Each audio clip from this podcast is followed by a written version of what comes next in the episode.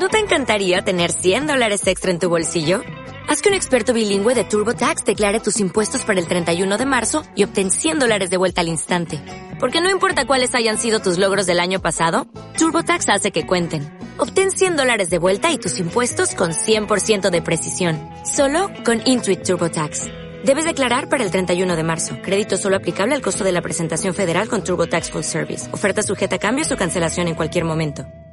Hola, bienvenidos a un episodio más. El día de hoy estoy con Noemí Barajas, una artista que en lo personal me gusta muchísimo su música y no tiene mucho que la conocí, pero realmente desde la primera canción que escuché, eh, su voz y en general todo lo que eh, todo lo que trae su proyecto me gusta muchísimo. Eh, ¿Cómo estás, Noemí? Muy bien, muy bien. Muchas gracias por invitarme. estoy muy contenta de, a pesar de la distancia, poder hacer este tipo de de entrevistas y, de reuniones, lo que nos deja hacer la, tecnología ahorita. Claro, y, aparte pues brinda toda esta facilidad de, como mencionas, a pesar de la distancia, eh, que se puedan llevar a cabo este tipo de, actividades. Y, y, bueno, me gustaría empezar con la pregunta que por lo general hago, que es eh, preguntarte acerca de tu primer acercamiento con el arte. Si bien puede no ser la música, eh, tu primer acercamiento con, el arte como tal.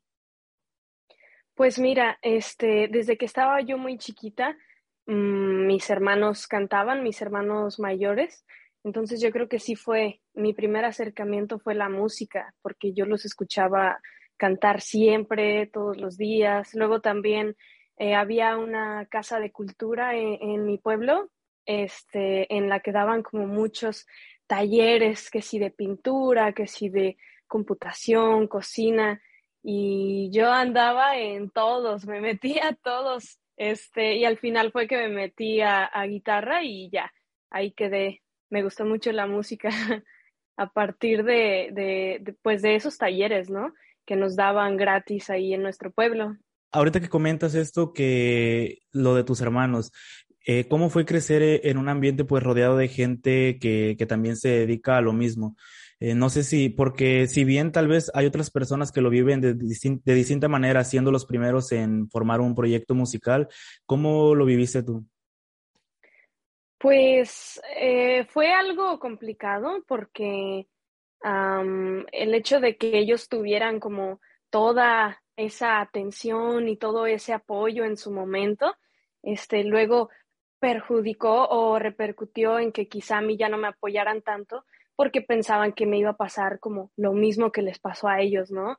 Como que si no los apoyaron mucho a ellos las disqueras en su momento, o que si firmaron un contrato y, y tuvieron mucho tiempo que estar amarrados a él, a mis papás como que toda esa experiencia les daba miedo que me pasara a mí también, porque ya habían pasado por ahí. Entonces, que yo cantara o que yo hiciera música, pues no era ni siquiera algo nuevo para ellos, ¿no?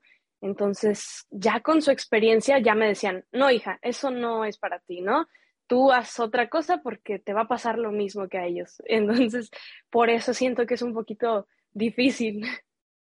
Antes de abundar un poquito más en el tema de tus hermanos y, cómo fue pues toda esta experiencia, me gustaría hacerte la pregunta de que si ellos fueron las primeras personas en tu familia en dedicarse a eso o hubo antecedentes de, familiares que, que han sido parte de algún grupo o han tenido proyectos musicales. Pues fíjate que todavía viene desde más atrás todo este gusto por la música.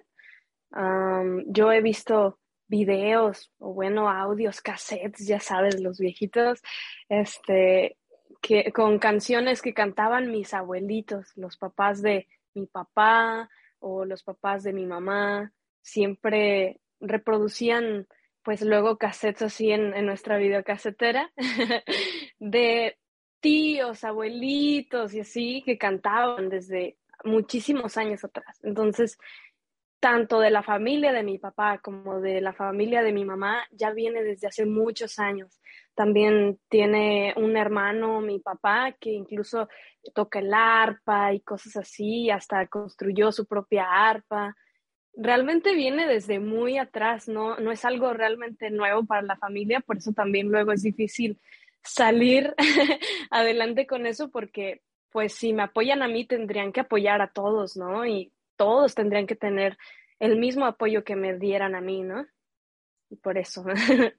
Claro, y como lo comentas, tal vez es un poco difícil incluso pues salir de, de ese círculo porque a final de cuentas vienes influenciada por toda esta, eh, pues tu, familia en general pues siento que es muy artística como lo, lo comentas.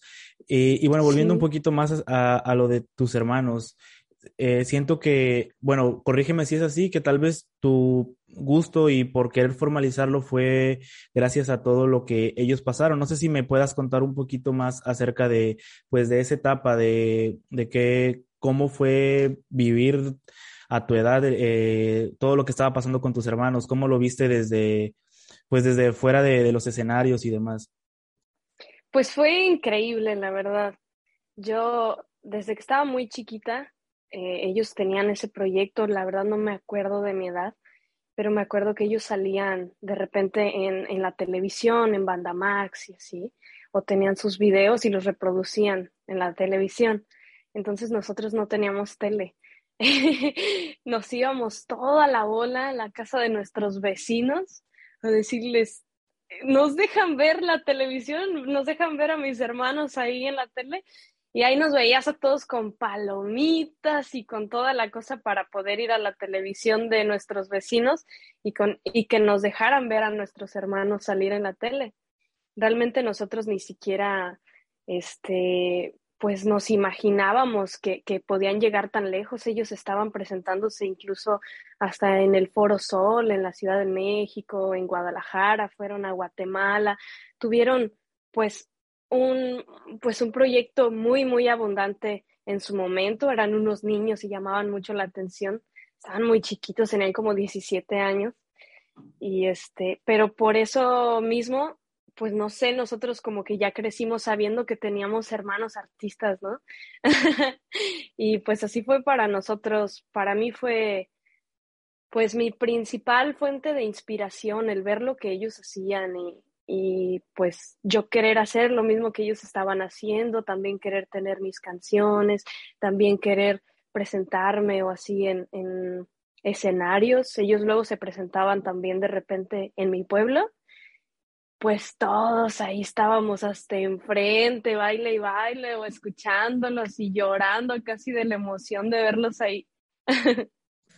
¿Recuerdas el momento exacto en el que pues en el que decidiste o al menos pensaste para, para ti que querías formalizar esto?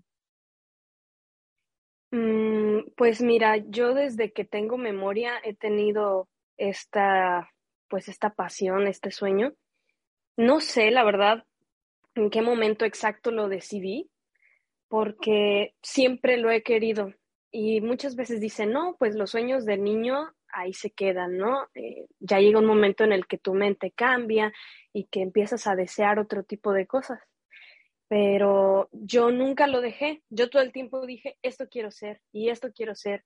Y sí, quizá cuando crecí empecé a tomar otro tipo de caminos, como meterme a arquitectura en la universidad o cosas así, pero siempre lo he tenido presente y desde que era una niña yo decía, yo quiero grabar mis canciones y yo quiero bueno, hacía canciones desde que era una niña y siempre le decía a mi hermano que si me ayudaba a grabarlas, porque yo quería publicarlas y ya hacer mis videos.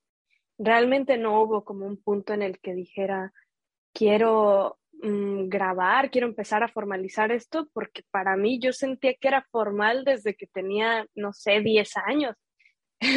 y así, pues ya, creo que ya el momento en el que lo formalicé bien, que fue cuando logré la, mm, logré perdón, grabar mi primer álbum fue hasta los 18 años, hasta 2018 de hecho, que fue que eh, conseguí la forma de grabar mis canciones y todo, y ya para mí ese es como el momento en el que mi proyecto ya toma un rumbo más formal.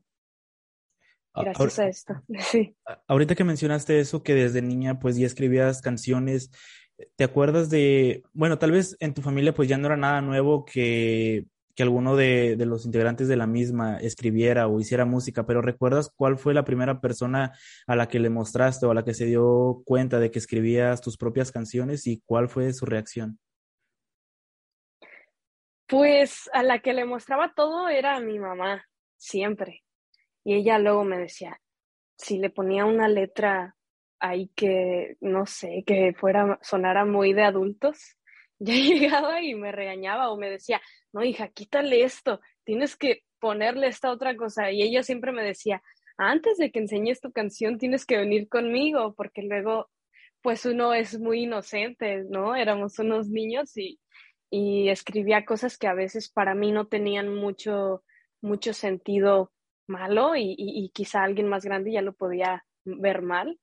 Entonces, pues no sé por qué desde niña yo escribía como, como letras de adultos y siempre me pedía a mi mamá que yo a ella le mostrara las canciones primero, antes que, que las publicara o antes que a cualquier otra persona. También, pues yo escribía muchas, muchas cancioncitas, así que tengo por ahí en unas libretas de Rosita Fresita y todo.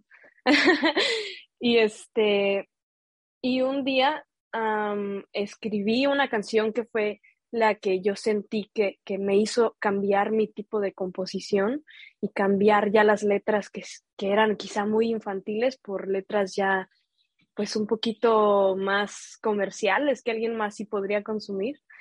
Y uno de mis hermanos me escuchó cantándola detrás de la puerta y cuando terminé de cantarla se pasó así y me dijo, ¿tú hiciste esa canción? Y ya le dije, sí.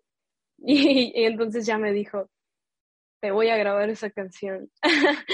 y bueno, al final no la grabó después de muchísimo tiempo y así, pero, pero ahí fue cuando él me dijo que, que ya veía que ya estaba haciendo algo diferente y ya algo más profesional.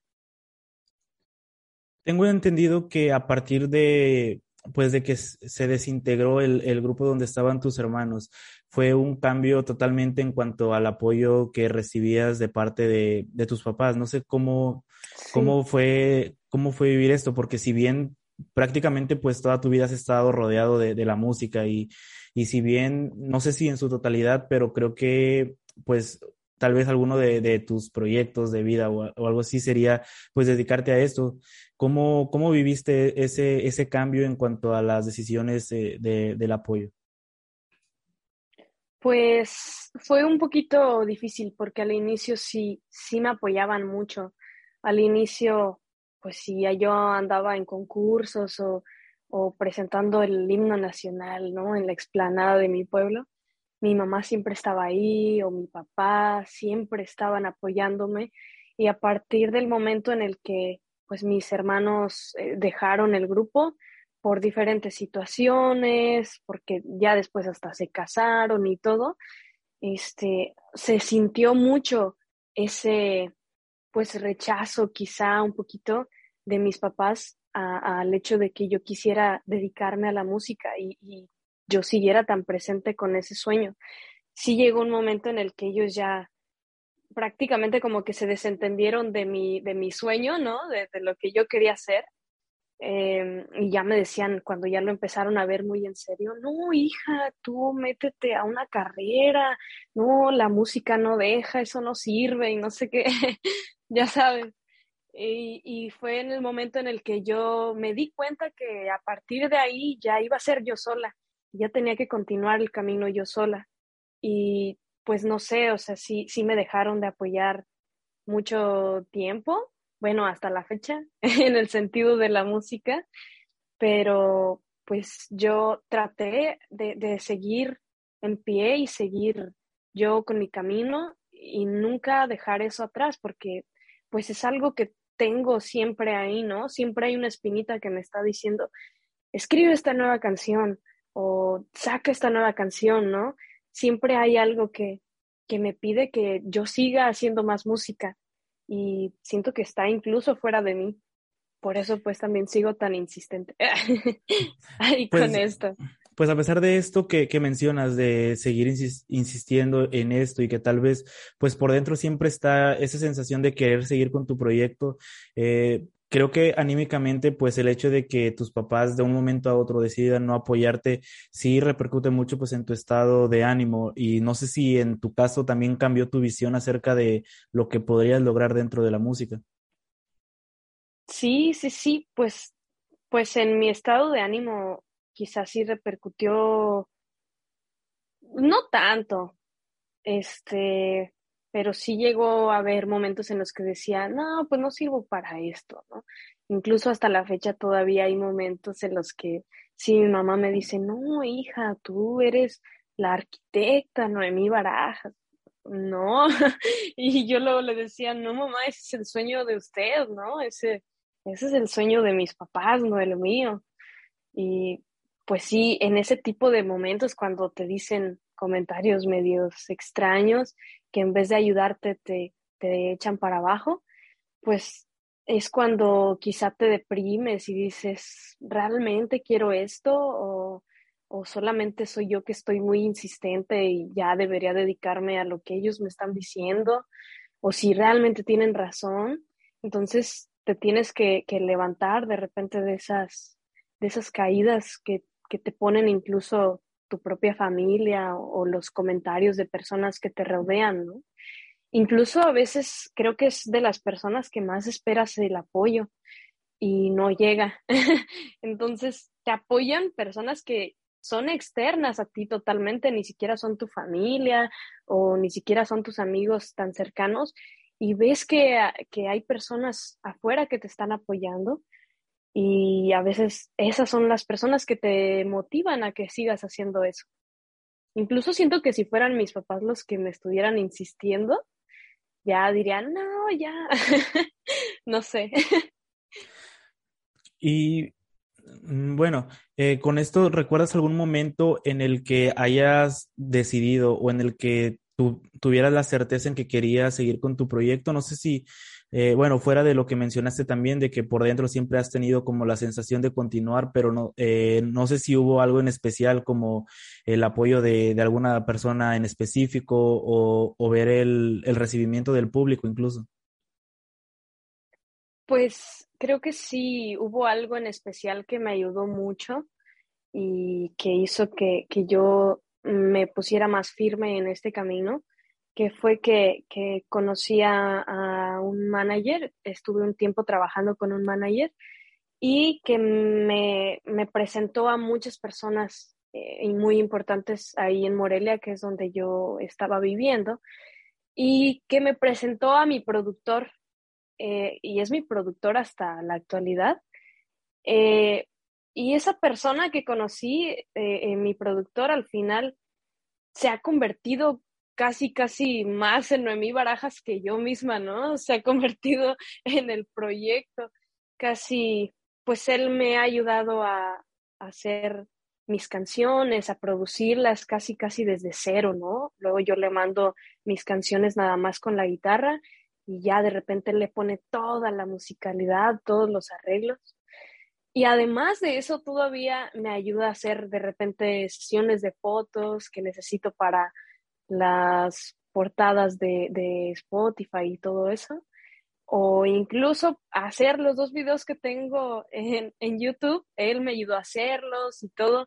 O sea, casi, pues es un artista, ¿no? Él y, y, casi toda la parte creativa de mi, de mi proyecto, la parte visual y hasta la parte de la música, las ha hecho él.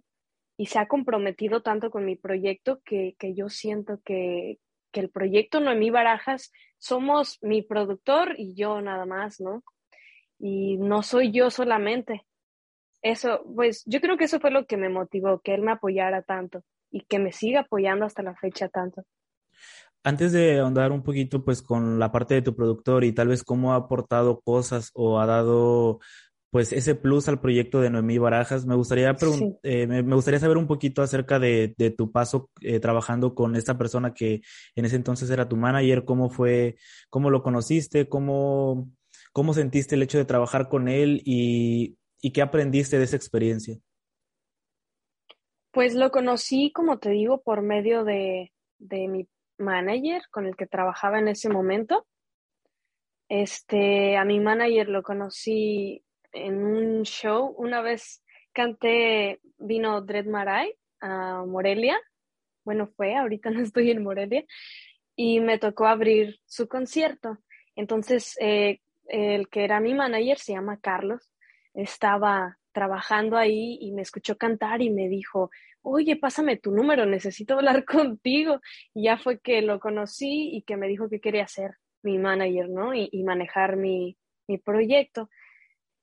Y entonces un día me dijo como, no, pues te voy a presentar a, a un productor que se llama Raúl, ¿no? Y él va a hacer tus canciones. Ya teníamos nuestro plan de grabarlas. Entonces le mandé un día la canción de 700 kilómetros a mi manager, pero se la mandé así con la guitarra y con la voz grabada con el celular. Y le dije, no, pues aquí está, ¿no? Esta canción es la que quiero grabar. Y entonces un día, pasó como dos semanas más o menos de eso, y este, un día iba en su carro, íbamos a, a cantar en un lugar, y me dice, escucha esto. Todavía no me presentaba mi productor, pero me dijo, escucha esto, ¿no?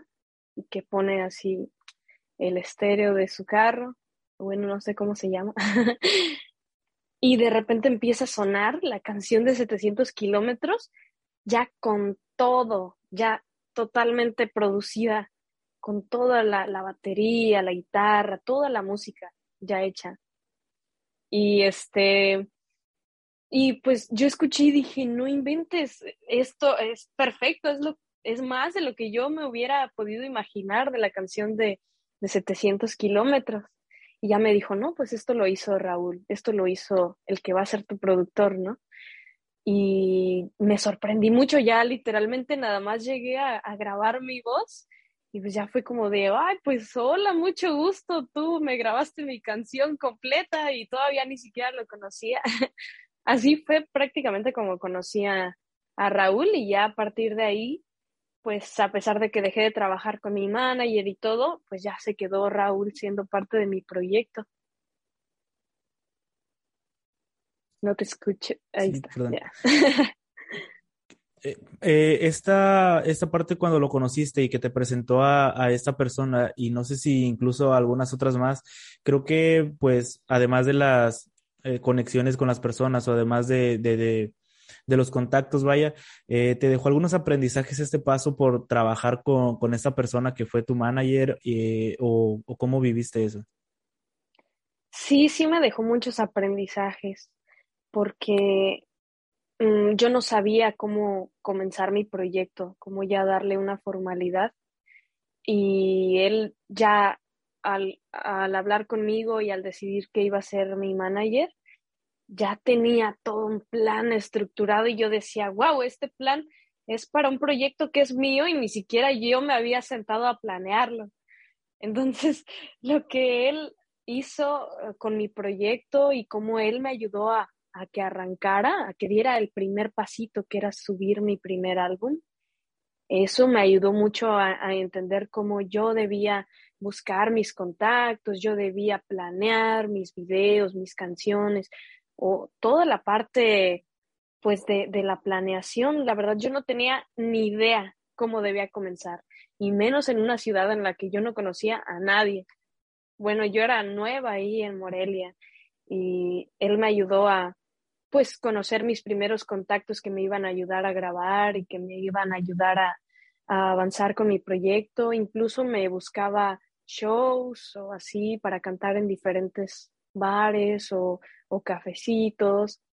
Y entonces, pues yo creo que ese fue el mayor aprendizaje, ¿no? Que yo como que solamente estaba esperando a que alguien escuchara mi música y, y, y, llegara y tocara mi puerta y ya, ahí está todo. Y no, ahí descubrí que es muchísimo detrás, que tienes que planear, que tienes que organizar muchas cosas. Antes, nosotros solo vemos la, eh, la canción o el resultado, pero no sabemos qué hay detrás de todo eso. Y eso fue lo que aprendí con él. Eh, con el paso de, de, tu productor y con lo que anteriormente era tu proyecto, que si bien hasta el momento creo que se mantiene esta parte de ser un proyecto acústico, pero como bien mencionas, eh, le metió más musicalización desde el primer momento. Ah, ¿Cómo ha evolucionado el proyecto de Noemí Barajas antes y después de, de, del productor con el que trabajas hasta hoy en día? Pues avanzó totalmente, porque no tenía nada. Literalmente lo único que tenía era las canciones eh, escritas en mis libretas o quizá una que otra en mi computadora y las cantaba, agarraba la guitarra y las cantaba. Eso era todo lo que tenía. No tenía nada, no tenía ni siquiera una idea de qué instrumentos les podía meter a las canciones. Eh, el hecho de ya haber empezado a trabajar con un productor y darle más formalidad al proyecto, pues hizo que girara totalmente, cambió todo, cambió hasta la esencia del mismo proyecto, ¿sabes? Mm, sí, era una esencia como un poquito más acústica y él fue el quien hizo que, que cambiara y que tuviera muchísima más producción, muchísima más, no sé, le dio una esencia que me gustó mucho. Ahí hay un gatito. Rayos. Hasta este punto ya escribías bajo el seudónimo de Noemí Barajas o, o, anteriormente tenías otro y, e igual si nos podrías contar cómo elegiste escribir o publicar tus canciones bajo este nombre. Pues fíjate que es, es muy raro porque todos me decían que yo tenía que tener otro nombre, ¿no? Ah, ah, voy a sacar al gatito, ¿ok? Perdón, espérame un poquito. Ven, mira.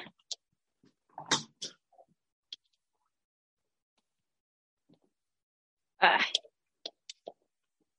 Listo. Bueno, creo que ya.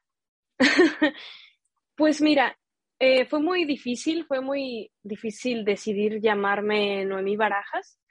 Literalmente ese es mi nombre. Yo no sabía qué nombre ponerme.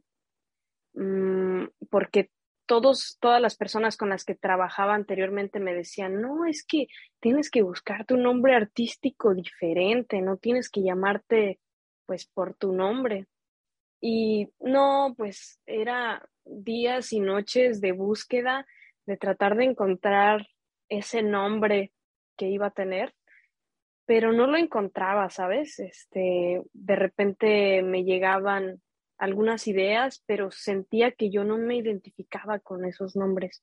Por ejemplo, antes tuve uno que era Noemí Baevas, pero llegué a publicar creo que un video así, todos en la escuela, hola Noemí Babas, ¿no? Y ah, era como de rayos, creo que ese no va a ser mi nombre.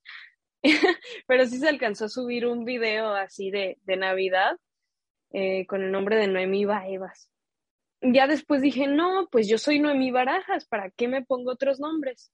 Si no me siento identificada con ellos ni cómoda, pues ya al final decidí llamarme como me pusieron. Ahorita que mencionaste esto de, del, del al sencillo, o no sé si era un cover que alcanzaste a subir bajo este nombre, ¿esta fue la primera canción que vio la luz o, o hubo alguna previa antes de esa? Pues ya con una producción, sí, fue la primera canción que vio la luz. estuve trabajando con unos productores hace mucho tiempo, creo que yo tenía unos 15, 16 años, y me invitaron a, grabar un cover de una canción navideña. Mm, creo que era de mm, Natalia Lafourcade o algo así, no me acuerdo bien de quién era ni siquiera, pero salí en ese video con un amigo que se llama Alex Rolmo y grabamos así con un, en un spotcito chiquito, con un arbolito de Navidad y lucecitas navideñas y, todo. Pero realmente nunca lo promocioné mucho y menos porque no me gustaba que empiece el video y dice Noemí Evas y nada, por eso. por eso me sentí un poco incómoda con el nombre. ¿Qué tanto tiempo pasó para que después de esto saliera o viera la luz el fragmento de Chinita? Oh, ok, eso fue después. Creo incluso que, que Chinita lo subí después de, de las canciones de, del álbum de 700 kilómetros. No me acuerdo muy bien del tiempo, pero sí, ya habían pasado yo creo que unos dos años de que había grabado esa primera canción. ¿Cómo surgió esta canción? Si, nos, si me pudieras contar un poquito a grandes rasgos eh, de qué trata y en qué está inspirada. ¿La de Chinita? Sí, esa. Ok, pues mira, lo que pasa es que yo estaba, cuando yo era una niña, cuando yo estaba chiquita, que tenía unos dos, tres años, yo era muy chinita y tenía mi cabello, me crecía para arriba en lugar de para abajo. Y tenía, bueno, tenía muchos chinitos. Entonces un día, pues recordando ese tiempo, yo me acuerdo cuando estaba más chiquita, este, me puse a escribir la canción y me puse a escribir eso, ¿no? Como yo en este momento de mi vida, que eran quizá los 18 años más o menos, mm, escribirle a mí misma cuando era una niña, ¿no? Decirle, chinita, te extraño, vuelve a mi lado, cosas así, ¿no? Realmente es como una canción de melancolía, como recordando a la niña que en algún momento fui, ¿no? Y que ahora ya eh, ella misma adulta le está cantando, algo así. ¿Cómo, ¿Cómo ha sido la evolución de, de, tu proyecto desde las primeras canciones de cuando eras pues una niña hasta el momento de, de publicar la última, el último video que, que, tienes público en tu canal, que se llama Escapar, o en general, ¿tú cómo has visto toda esta evolución? Porque pues de igual manera, con el tiempo vas cambiando, eh, vas consumiendo nueva música, nuevas referencias, incluso visuales. ¿Cómo has visto esta evolución en tu proyecto? Pues es muy grande esa evolución. Al inicio sí hacía canciones sin sentido, o canciones que ahorita escuchas y dices, mm, no, eso está muy raro, porque pues sí, era una niña. Ya a partir como de los 12 años fue cuando empecé a hacer canciones un poquito con más sentido y con mejor música, melodía, letra y todo. Pero aún así creo que eran canciones como muy cliché, ¿no? De, ay, te amo, ay, te necesito, ya sabes, ¿no? y pero pues creo que, en ese momento eran buenas para la edad que tenía. Y luego entré a la etapa como de la adolescencia, cuando ya tenía unos 14, 15 años, y hacía unas canciones en las que me desahogaba así muchísimo y a veces no me alcanzaban unos cuatro o cinco minutos para meterle letra y letra y letra y más letra y yo decía todo lo que se me ocurría y se lo ponía a las canciones. Entonces alguien me dijo así como, no, es que eso no es comercial, estás poniendo demasiadas cosas, eso no, no tiene ni un, ni pies ni cabeza, ¿no? Me decía de repente mis hermanos así, que tenía que hacer cosas un poquito más comerciales, más eh, estructuradas, de que no sé, el verso, luego el coro, luego otro verso, cosas así. Y ya fue que empecé a, decir, bueno, está bien, ¿para qué le meto tanto, tanto a una canción? Y empecé a hacer canciones un poquito más simples, como Escapar, como 700 kilómetros, que están bien estructuradas, que tienen pues el inicio, el precoro, el coro, otra vez otro verso, luego otra vez otro coro. Y antes pues no hacía eso, antes sí cuando iba como en la preparatoria, mm, las llenaba de letras así exageradamente. No sé, quería desahogarme, yo creo. Eran como mi diario. Es muy curioso y creo que muy importante lo que mencionas, el hecho de que prácticamente usabas pues la música o en general o en específico pues tus canciones para pues desahogarte, para vertir todos estos sentimientos o todo esto que estabas pasando y y lo que mencionaste de, de, tu hermano, que fue como un poquito más estructurado para, pues por esta experiencia que ya habían tenido con, con su agrupación o, o, en general pues con, con, esta cultura mainstream, ¿te costó eh, como que disciplinarte en ese aspecto de, de apegarte al, pues, pues sí, o sea, hacer un poquito más disciplinado en ese aspecto de estructurar y más o menos crear las canciones eh, tanto que sean de, de, tu agrado como hacerlas para que sean del agrado del público y que lleguen a, pues, pues sí, agradarles, vaya. Sí, fíjate que me costó mucho trabajo dar ese, ese cambio y, hubieron muchas canciones que, mm, no sé, qué hice intentando hacer eso y que quedaron horribles y ya las tiré y todo. Pero, por ejemplo, ah, hubo algo que incluso me, me llamó mucho la atención, que cuando yo iba en la prepa, en bachilleres, y yo mostraba esas canciones que hacía con muchísima letra y así, mucha gente de mi, de mi pueblo las escuchaba y les encantaba. Y me decían, es que eso nadie más lo hace, ¿no? Es que eh, tú le estás poniendo un sentimiento a tus canciones y todo lo que tú quieres. Y cuando empecé a hacer canciones un poquito más simples, un poquito más digeribles, uh, me decían, ¿por qué ya no haces canciones como antes? o ya llegaban, no, es que esta no eres tú, es que ya no estás haciendo canciones, eh, ya, ya, no, ya no se siente como que, que te estás desahogando en tus canciones y había personas a las que les encantaba eso, que yo les metiera muchísima letra y se aprendían hasta cada vueltita que le daba y cada letra nueva que le ponía a la canción, aunque no tuviera una secuencia bien organizada y eso les gustaba. Entonces lo que más me costó trabajo fue como, pues, no sé, decidirme entre si seguir haciendo canciones así, tan llenas de letra, o si empezar a hacer canciones más sencillas.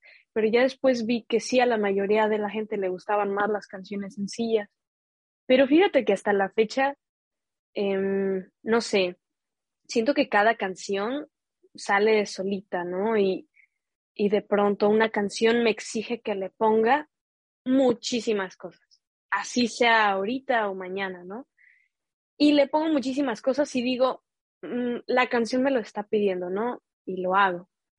Y hay otras canciones que ya me dicen, pues no necesita más, con esto ya dices todo lo que quieres decir y ya está pues ya ahorita trato de, que pues las, las mismas canciones y la misma idea principal me guíe a hacer la, la letra ya sea muy extensa o muy pues simple. Sí, incluso, pues bueno, tal vez ahorita creo que sí es muy, eh, pues ese tipo de canciones se hace muy comercial y tal vez tuviste que sacrificar esta parte de, de vertir todos tus sentimientos en eso para hacer canciones tal vez más digeribles para el público. Además de todo esto, y hablando pues en un sentido general, no solamente hablando de lo musical, ¿sientes que has, has mm, más que nada sacrificado algo para seguir con, con tus sueños de, de bueno, no formalizar, sino de llevar más allá tu proyecto musical? Sí, yo creo que sí. Lo que principalmente dejé de lado y que me gustaba mucho hacer fue que me gustaba mucho pintar, pero sentía que perdía mucho tiempo y que no era tan buena en eso como para competir o, hacer, no sé, pinturas muy buenas. Realmente ah, no era muy buena y dejé de hacerlo y dejé de dibujar también. Pero, pues otras cosas que, que la música quizá me ha, me ha pedido que, que sacrifique es como, por ejemplo, estoy en un grupo versátil ahí en Morelia.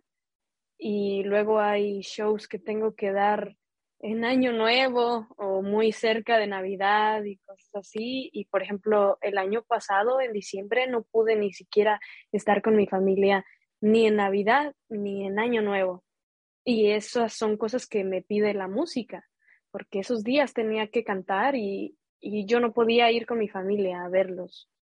Y pues yo creo que eso es lo más feo que, que he sacrificado, el no poder estar con mi familia tanto como antes. Mira, no sabía que, también pintabas o incluso dibujabas y creo que, bueno, hablando un poquito más acerca de, lo que estás estudiando o incluso no sé si ya acabaste, pero me parece que no, ¿verdad? Eh, ¿cómo, surgió la idea de, estudiar arquitectura? ¿Era algo que decidiste o como mencionaste al principio que era algo que tu mamá o tus papás querían para ti? Pues creo que, que casi tomé la decisión así muy impulsivamente, no lo pensé tan bien. Pero por ahí dicen que hay que terminar lo que uno empieza y ya estoy más para allá que para acá, entonces por eso quiero terminarla también.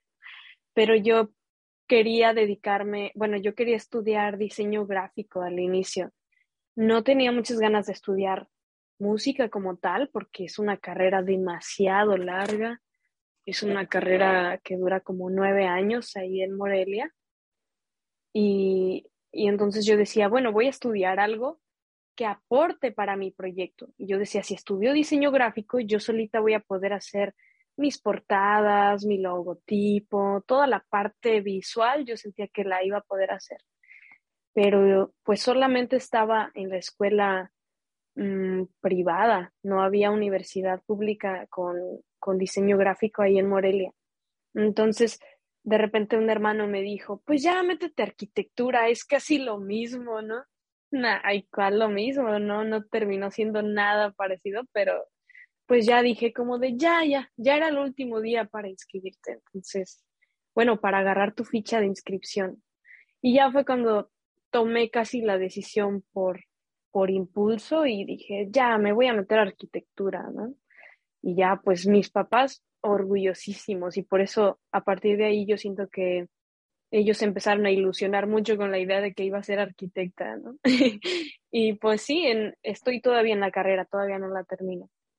¿Crees que de alguna manera pues se relacione con, con, todo esto que haces o lo que hacías de dibujar, pintar? Porque si bien tal vez no en su totalidad tiene algo relacionado, pero sí tiene ciertas características que comparte. Eh, ¿Cómo, cómo has ¿Qué tanto te ha servido este, eh, el ser de cierta manera artística para llevar esta carrera?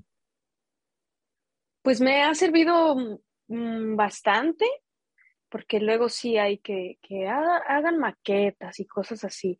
Y pues yo desde hace muchos años hacía manualidades, entonces no me costaba tanto trabajo hacer las maquetas o luego que si querían que dibujáramos a mano alzada algún edificio, cosas así, o, alguna casa que diseñamos, pues ahí es donde me, me, ayudaban ese tipo de habilidades, el saber dibujar y cosas así. Pero ya a la hora de hacer un plano, nah, es, es totalmente diferente. Tienes que sacar otro tipo de habilidades ahí, porque luego esa computadora ya ahorita como se hacen las, los planos y todo eso.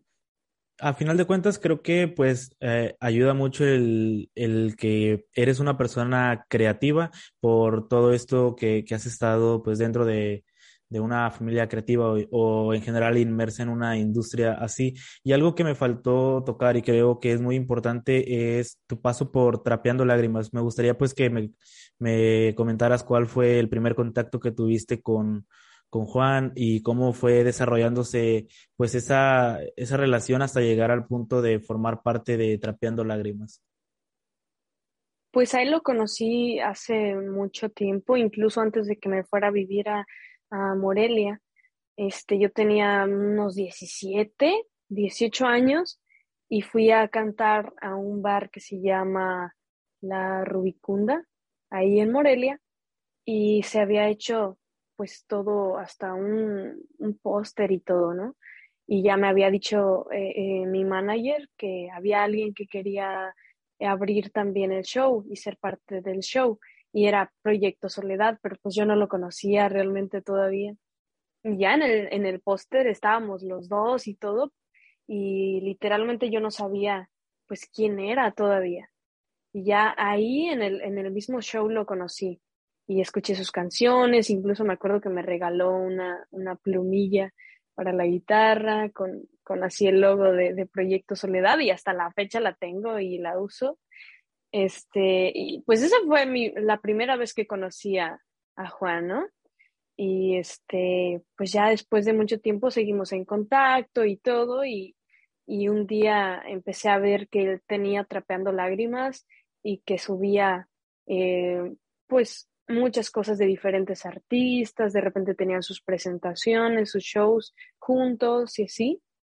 Y me puse a pensarlo mucho y un día pues decidí, dije, creo que debería hablarle porque era un momento en el que ya sentía que, que necesitaba un apoyo y que mi proyecto ya no estaba teniendo un buen rumbo porque ya estaba yo sola y no sabía cómo salir adelante ni con quién apoyarme ni nada.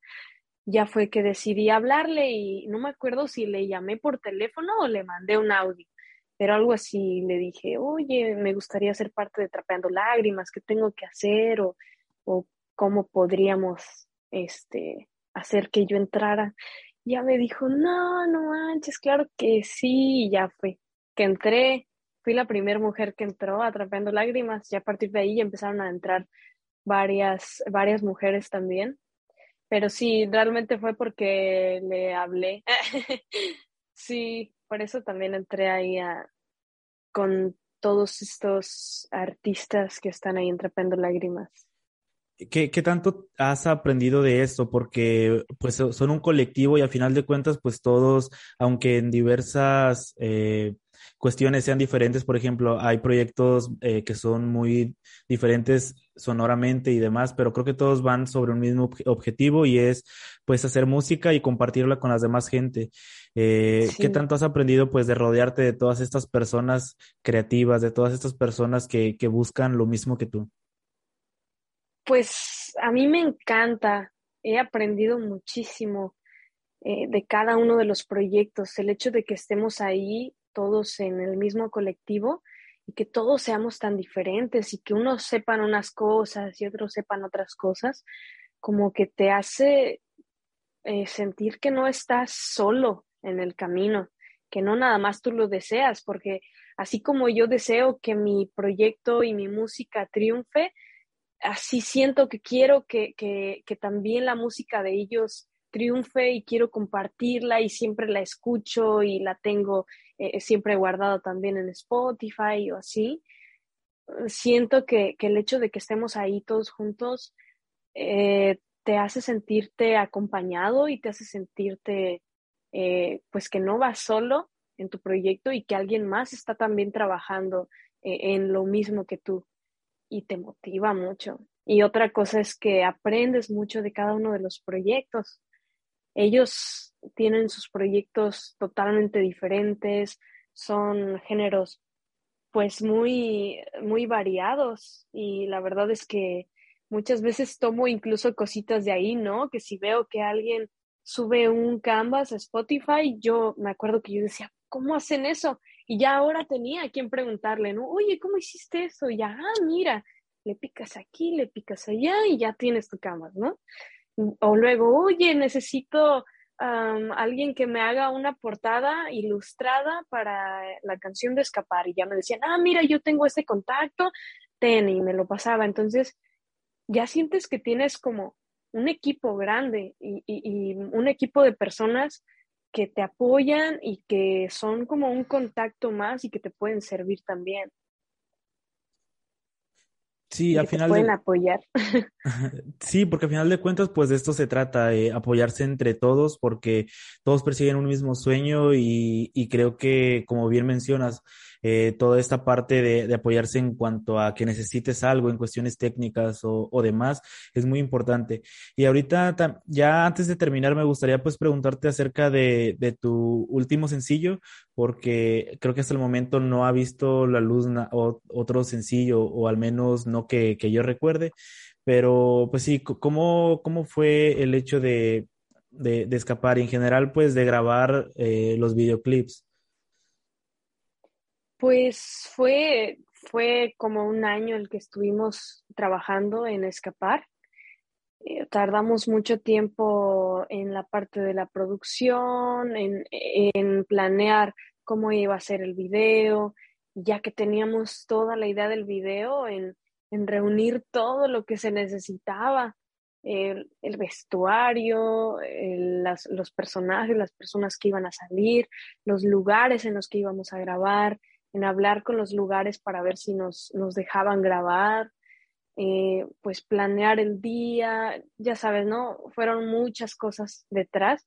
Si tardamos como un año más o menos en, en planear la canción de Escapar y con todo y su video y todo, sí es un poquito tardado. También por eso hasta la fecha no he sacado más cosas. Tengo una colaboración uh, que hice con un amigo de Cuernavaca y también un cover que subí de, de una integrante también de Trapeando Lágrimas, de Solet. Hice un cover para la canción de Profundidad y de hecho ahorita lo, lo próximo que va a salir es un video que le hicimos a este cover. Todavía no lo subo, pero eso es lo, lo siguiente, ya está el video hecho. Eh, eh, justo también era lo que me gustaría, lo que me iba, lo que te iba a preguntar, perdón. ¿Qué es lo que viene para Noemí este 2022? ¿Vienen más sencillos? ¿Viene algún álbum? ¿O qué es lo que viene? Bueno, eh, ah, después de lo que ya me mencionaste del video. Pues vienen más, más sencillos.